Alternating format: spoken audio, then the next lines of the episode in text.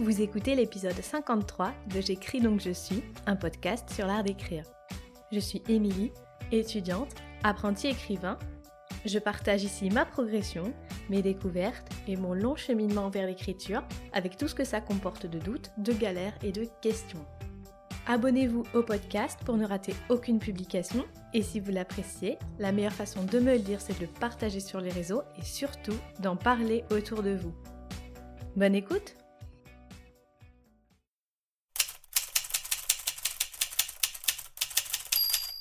Lettre à une jeune auteure, L'art d'échouer.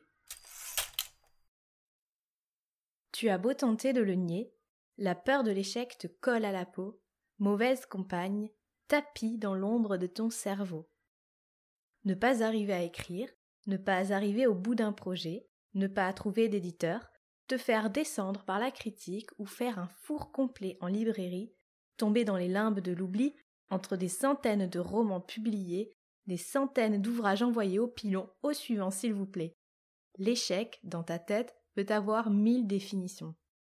Tu as déjà croisé, au gré de tes lectures, cette fameuse citation de Samuel Beckett. Essaie encore, échoue encore, échoue mieux. Cette citation, tirée du roman Cap au pire, a été reprise, remodelée, mâchée et digérée par des milliers de sportifs, d'entrepreneurs, d'artistes. Échoue encore, échoue mieux, comme un mantra pour mettre en lumière l'importance du process, du chemin à parcourir plutôt que de la réussite finale. Même si cette citation te semble un peu cliché ou un peu facile, récite-la encore et encore. Écris-la sur un morceau de papier, laisse-la bien en évidence. Au besoin, lis le roman de Beckett, remets la citation dans son contexte. On peut échouer, ce n'est pas grave, et c'est probablement tant mieux. Fais-toi à cette idée apprends-la par cœur. Parce qu'on ne t'a peut-être pas appris à échouer justement. N'oublie pas que nous avons été, malheureusement, élevés dans une culture qui ne valorise pas l'erreur ni l'échec.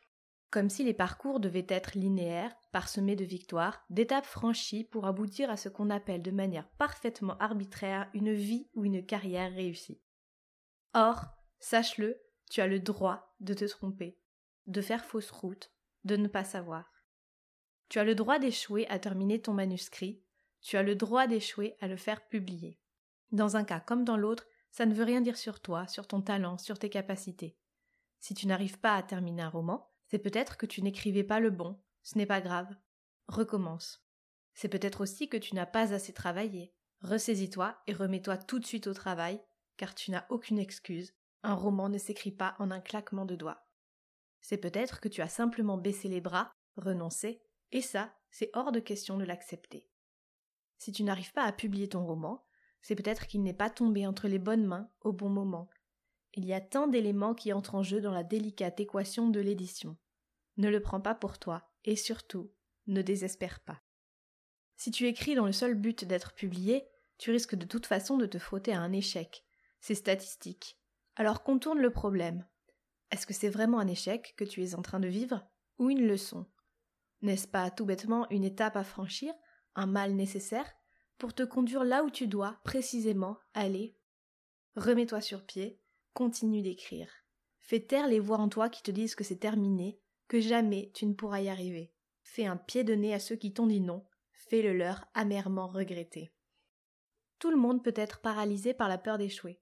Rappelle-toi ce poème de Cécile Coulon qui, n'ayant jamais connu de véritable échec dans sa vie, reconnaît qu'elle n'a jamais su prendre de risques. Ainsi, écrit-elle, j'évite les failles de l'existence.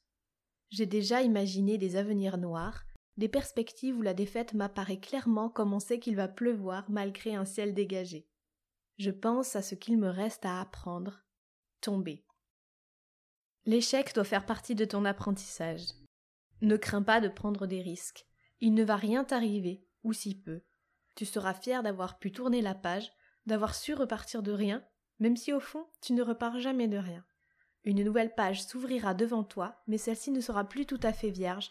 Alors saisis-toi de ton courage, de ton cœur et de ton carnet, ton feutre, ton clavier, et fais ce que tu sais le mieux faire au monde, écrire. Ne regrette jamais d'avoir eu, toi, la chance d'apprendre à tomber.